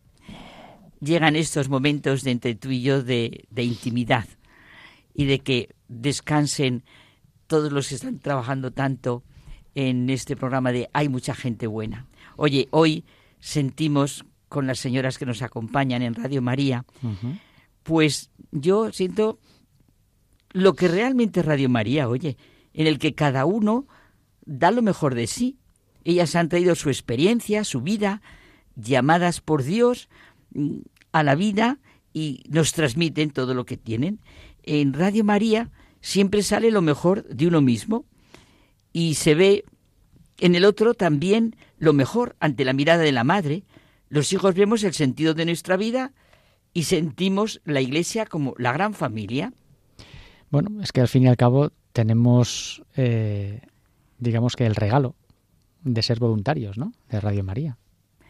Y fíjate, ahora que estamos celebrando el 20 aniversario, claro, el programa de hoy, hay mucha gente buena, es verdad, lleva mucho tiempo. Pues ya lo creo. ¿Cómo no vamos a sentir gratitud por él? Por el bien que ha hecho a través de tantas personas. Oye, el agradecer es fundamental en nuestra vida. El agradecer nos lleva a tener una relación con Dios vital. Gracias Señor por lo que nos das. Y ahora me centro en las cosas diarias y sencillas de la vida, como puede ser lo que quiere el Señor darnos a través de un medio de comunicación como es Radio María. ¿Cuántas personas, José Manuel, yo lo he oído comentar, tienen puesta siempre Radio María, como el aire que respiran? Y cuando oyen determinados programas que les confortan, les ayudan, o sencillamente rezan con Radio María, oyen las noticias, porque la verdad, las de Radio María, pues se, las- se pueden oír tranquilísimamente. Van en el coche oyendo Radio María. Bueno, es una dinámica tan fecunda y rica la de Radio María, de dar y recibir, de recibir y dar. Por eso, eso sí, siempre, siempre, eso es verdad, y tú y yo lo experimentamos, siempre se recibe sin medida mucho más que se da. Y es que en realidad eh, Radio María es una especie como de oasis. Es una especie de marcharse a la montaña y oír solo el ruido de la naturaleza. Porque es verdad que en Radio María se escuchan solo esas cosas naturales, ¿no? Pues como cuando tú vas a la montaña y oyes el pájaro, eh, el Claro. viento. eh, La y- y- naturaleza, lo que es bueno, lo que conforta al hombre. Porque para, claro. para las estridencias ya tienes todo lo demás. Es verdad. Esa es la esencia de Radio María, ¿no? Me encanta Huir lo de que la dices. estridencia. Pues mira, eh, me gusta tu visión y sentir de Radio María. La mía también es eso, y es gratitud inmensa a Dios por esa providencia amorosa que ha permitido que a través de sus hijos este medio de comunicación tan necesario y vital hoy, en este tiempo en que necesitamos tanto, tanto la mirada y fecundidad de la Madre, de la Iglesia, de la Madre de cada uno de nosotros, de la palabra de Dios, el vivir y sentir que Cristo es nuestro camino, nuestra verdad, nuestra vida, el vivir y sentir que es la Iglesia, ¿verdad? Pues, pues necesitamos de una radio así, eh, es vital, lo que tú decías, es el horizonte, es la naturaleza para respirar. Es, es también un poco el alimento, porque al final mm, hay un por ahí, no sé, lo he leído en algún sitio, ¿no? Que dice que uno es lo que lee, bueno, y otro, uno es lo que come. Pues claro, también uno es lo que escucha. Ya lo, uy, ya lo creo. Porque Y- desde luego mm, lo que escucha y lo que uno ve es lo que se impregna también dentro. Entonces, aquí en Radio María se puede encontrar el alimento. Y además es tan diversa Exacto, que es que es un mm, horizonte tan eh, amplio. no no te vas a aburrir no es como es que Radio María es, es siempre pan no hay pan hay jamón hay de todo. marisco hay, de todo hay desde el desayuno, de todo, por la noche, por la madrugada. Hay completamente todo. Eh, es Así no se oyen aquí falsas noticias como veníamos tú y yo comentando. Mm. El Papa Francisco exhorta frecuentemente a los medios de comunicación a evitar precisamente centrarse en las malas noticias y a crear una nueva forma de comunicar que no dé todo el protagonismo al mal, sino que trate de mostrar las posibles soluciones. Gracias a los medios de comunicación puede hacerse mucho bien, como se ve en Radio María. Y como dice el Papa Francisco, quien se encarga del molino tiene la posibilidad de decidir si moler trigo o cizaña. Y claro, pide que se muela trigo y se ofrezca pan tierno y bueno a todos los que se alimentan de los frutos de la comunicación. Y eso es lo que lleva haciendo Radio María. Hace y lo hará con la protección y ayuda de, de la Virgen, la primera creyente, la que pronunció el sí que inició nuestra redención, la primera discípula, la primera oyente de Jesús. Oye, pensaba José Manuel en hechos tan concretos como sería la comunicación de María con su Hijo Jesús. El Hijo de Dios con su naturaleza humana y divina durante los nueve meses de embarazo. ¿Cómo estaría María en sus nueve meses de embarazo? ¿Cómo sería su comunicación con Él durante toda su vida de familia, en la vida pública, en la pasión, muerte, resurrección? ¿Cómo su comunicación con la Iglesia naciente? Oye, este es el horizonte de Radio María. Claro. Es que fíjate que, abundando en lo que decíamos antes, en realidad, objetivamente, a todo el mundo le puede hacer bien Radio María. Porque en realidad, Radio María, digamos que tiene su, su valor en la diversidad. Radio María es oración, diversión, hay también emoción, hay testimonios, hay noticias, hay enseñanzas. Es una diversidad y todo Que corresponde a la naturaleza humana, a toda su riqueza. Claro, claro. Y, y sobre todo, Radio María, no, digamos que no necesita como, como en el mundo las fake news, ¿no? Las noticias falsas. Porque en realidad lo que hace es dar fe de la esperanza en la que cree. Precioso. Entonces, precioso. no necesito inventarme nada. Claro. Le hace sentir y vivir lo maravilloso y necesario que es ser miembro de la Iglesia de Cristo, vivir en ella y de ella. Al que sea feliz y vive con entusiasmo su vida de cristiano, pues le fortalece, le fortalece mucho y le abre más horizontes. Al que en este momento difíciles, pues le conforta, le presenta una mano para que encuentre el camino y lo siga. Acompaña a los que están solos, a los que se despiertan por la noche, necesitan salud, a los mayores, en los hospitales, en todos los sitios, yo lo oigo comentar. Todo lo hace de una manera constructiva, rechaza los prejuicios contra los demás y en toda su programación fomenta una cultura del encuentro que ayuda a mirar la realidad con auténtica confianza. Y es que en el fondo, Radio María, desde por la mañana hasta por la noche y en la madrugada, lo que siempre ofrece es la esperanza. el otro día me Que es lo que no se encuentra en ninguna otra Es emisora. verdad. Me decía alguien que es verdad, que en el fondo en Radio María, en toda su comunicación, es como si rompiera círculos de angustia, quitar miedos, pues oye, que no ignora el drama del sufrimiento, ni cae en un optimismo ingenuo, ingenuo, vamos.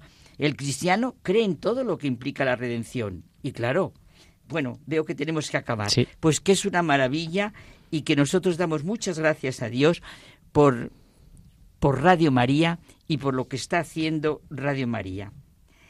Mm, Es verdad que hay una cosa que me gustaría decir del Vaticano Pues II. te quedan dos segundos. Bueno, que solamente de la Virgen, por eso he escogido. María, Madre, el orden de la gracia, sin el don de la maternidad divina de María, la humanidad no tendría una historia verdadera y justa.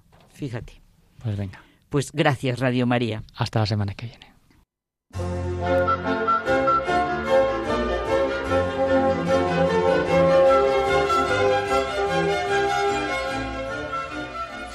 Muchas gracias. Gracias, Antonio, que estaba en el control, al padre Javier. Gracias, Lali. Gracias a vosotros y espero que nos veamos pronto. Claro que sí, Encarnita. Muchas gracias a vosotros, Padre Javier. Muchas gracias, Almudena. A vosotras, a vosotras. Terminamos de la mano de Carmen, rezando, que es como más nos gusta hacerlo.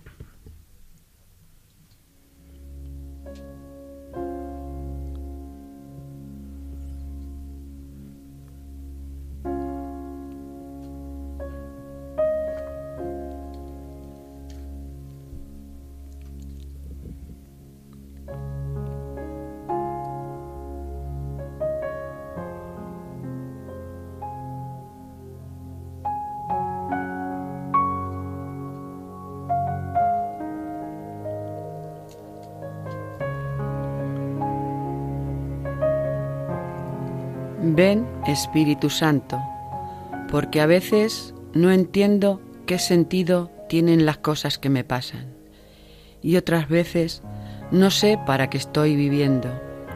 Ilumina cada momento con tu presencia, para que pueda descubrir qué me quieres enseñar, para que sepa valorar cada momento y pueda vivir con ganas. Espíritu Santo, llena de claridad todo lo que hoy me toque vivir, cada una de mis experiencias, para que pueda reconocer la importancia de cada cosa y me entregue de corazón en cada instante.